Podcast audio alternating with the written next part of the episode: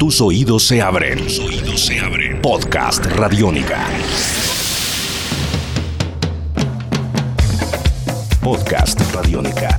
Hola a todos, bienvenidos a una edición más de Podcast Radiónica, Tribuna Radiónica un espacio para hablar del deporte, para hablar de la vida y también para hablar de vida alrededor del deporte, historias que tal vez nos puedan llevar a conocer más acerca de varios aspectos que motivan al deportista como tal. Pues en esta ocasión tenemos un invitado muy especial. Vamos a hablar de boxeo, eso sí está claro, y vamos a conocer un poco acerca de lo que es el presente de este deporte, el deporte de las narices chatas en nuestro país. Hace mucho tiempo que no tenemos pugilistas de nivel, campeones mundiales o como se decía anteriormente, grandes, grandes boxeadores. Pues para saber en qué estado se encuentra el boxeo en Colombia, tenemos en este momento a Estewil Quesada, corresponsal del diario del Tiempo para la Costa Caribe, pero también director de la ACORD en el Atlántico y vicepresidente de esta entidad a nivel nacional. Estewil, bienvenido a Tribuna Radiónica y un eh, gran placer estar con usted. Buenos días, complacido estar con todos ustedes eh, a esta hora del día. Bueno, eh, Will, para preguntarle inicialmente, ¿cómo está el boxeo en Colombia? ¿Cómo cataloga el presente del boxeo en Colombia? Yo lo considero que está eh, en un nivel eh, regular, no es el mejor momento Hemos perdido el campeón mundial eh, varón, el único que teníamos, Darley Pérez, ahora, hace algunas eh, semanas. Lo perdimos, perdió su campeonato mundial por nocao en Manchester, Inglaterra. Queda solamente una campeona del mundo que es Liliana Palmera, campeona eh, femenina del peso super gallo de la Asociación Mundial de Boxeo título interino. Creo que el nivel del boxeo colombiano es apenas regular, es decir, de calificación de 1-10, diría yo que está en un 5 y siendo el mínimo, el mínimo, el mínimo creo que eh, hay dos factores o, hay dos divisiones, mejor no más que factores.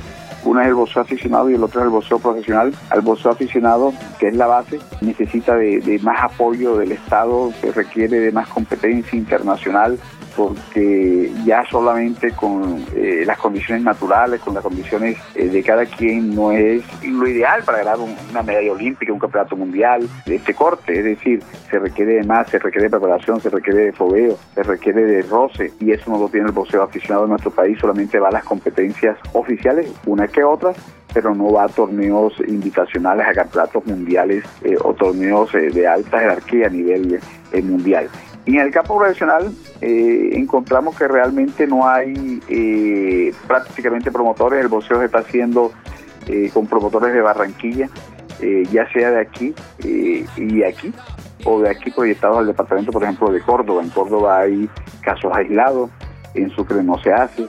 Cartagena cumplió ahora en noviembre, el primero de noviembre cumplió dos años sin hacer una programación de boxeo, dos años sin hacer una programación de boxeo Cartagena, que era la, la meca del boxeo en nuestro eh, país. Entonces, eh, esto demuestra que, el nivel no es el mejor. Los muchachos tienen que salir a pelear al exterior en, situaciones eh, de desventaja total. no hay el cruce de combates naturales que se llamaban antes pelea entre dos boxeadores de, de, ritmo parejo. Se hace, por ejemplo, acá en Telecaribe, combate Telecaribe en festivo, en dos, en año y medio eh, se han desarrollado 21 programación, incluyendo eh, la de el próximo 8 de diciembre. Y, y pero es boxeo joven, boxeo de, novatos, podríamos decir. Pero realmente eh, faltan promotores, falta apoyo y, yo creo que hay que, que empujar y ese empuje tiene que arrancar de la parte directiva que realmente está fallando. Este Will, y esta pregunta también eh, nos genera mucha curiosidad porque el boxeo tuvo una etapa fulgurante, tenemos entendido, de los 60 para acá, 70, 80, inclusive con el Happy Lora. ¿Qué pasó entre la década de los 90 y la década de 2000? Para que se haya dado eh, este, este retroceso, si se quiere, y si me permite el término, del boxeo. ¿Qué ocurrió? ¿Hubo algún hecho puntual? ¿Fue algo progresivo? ¿Qué pasó? No, fue algo, fue algo que se venía dando en cadena. Eh, en un momento los, eh, los boxeadores prospectos de nuestro país solamente peleaban contra boxeadores de bajo nivel. Se le quería llevar a peleas de campeonato del mundo o en condición de invicto, sin pelear con nadie, y esto eso, esto a la larga le, quitaba, le daba una buena bolsa para pelear, porque llegando invicto le daba una mejor bolsa, pero al mismo tiempo le daba eh, menos posibilidades de triunfo, o escaso margen para el triunfo. Eso yo lo llamé en alguna oportunidad reteadores meteóricos, eso fue allá en, eh, al comienzo de los 90, por allá, el 92, 93, 94, por allá. Y eh, esos respetadores meteóricos eran metidos casi que en una urna de cristal para que no eh, se enfrentaran a bueno. Se perdieron a partir de ese momento los combates naturales en nuestro país, los combates entre dos boxeadores buenos, que había promotor, promotor independiente, que no tenía que ver con, con, los dos boxeadores que contrataban a, los dos boxeadores y, hacían esas peleas que el público reclamaba.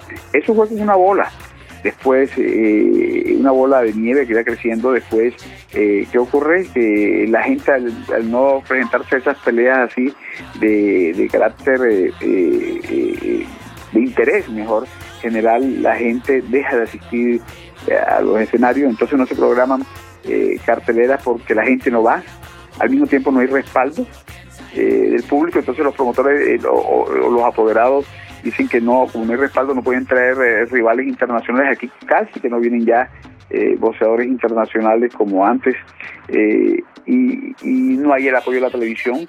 Eh, entonces la televisión no apoya porque no hay buenos combates. Entonces, todo se vuelve un círculo vicioso y realmente esto desencadena en, esta situación que está viendo ahora, que no es la peor, porque no es la peor.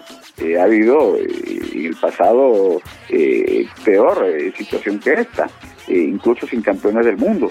Esta no es la peor, pero sí una, una, eh, un nivel que no es el nivel ideal y no es el nivel que está acostumbrado el boxeo colombiano. El público prácticamente no asiste. En Cartagena, por parte del gobernador Juan Carlos Goseni, se hizo eh, una muy buena actividad en los dos últimos años, casi que excluyo este, en el 2014 y el 2013, y, e incluso en el 2012, con, con boxeo gratis para, para eh, eh, para los aficionados y con asistencia general en los coliseos donde se hizo el boxeo, especialmente el Bernardo Caraballo de Cartagena.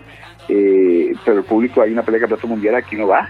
el campeonato mundial, la, la, gente va, que ahora mismo es la mejor plaza realmente, podemos decir CBT en el departamento de Córdoba, con dos peleas de campeonato del mundo este año se convirtió en la mejor plaza del país y San Antero, también el departamento de Córdoba, en unas programaciones que organizó Alberto Agames eh, Promociones con eh, la presencia, la defensa del Campeonato Mundial de Liliana Palmer. Entonces todo, para redondear, todo un, eh, una bola de nieve, un círculo vicioso donde se origina con, la responsabilidad inicial, pienso que de los apoderados que no querían enfrentar a los boxeadores frente a rivales de primer nivel, o de su categoría, por lo menos del mismo nivel.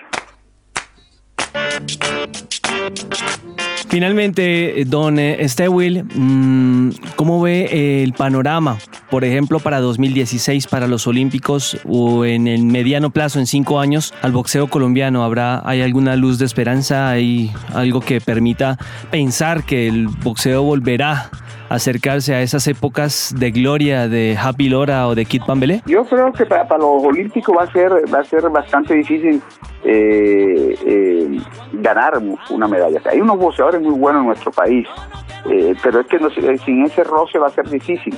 Hay que ver cómo caen los cuadros, cómo están las competencias. Eh, Seiber Ávila, por ejemplo, Juan Carlos Carrillo, eh, Seiber antioqueño, Juan Carlos Carrillo es del Atlántico, cómo cae eh, también en el cuadro el chico eh, Eduardo Marrea, que es del Atlántico, que son los campeones nacionales actuales que eh, eh, tienen, el, tienen roce internacional.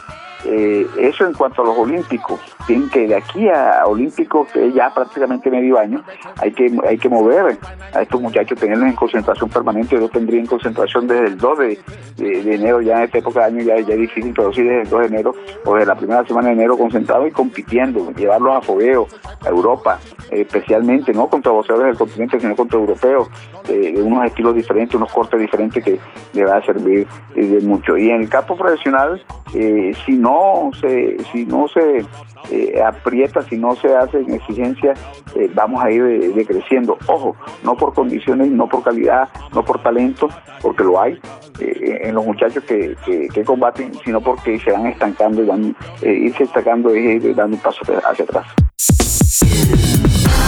Esto es Podcast Radiónica.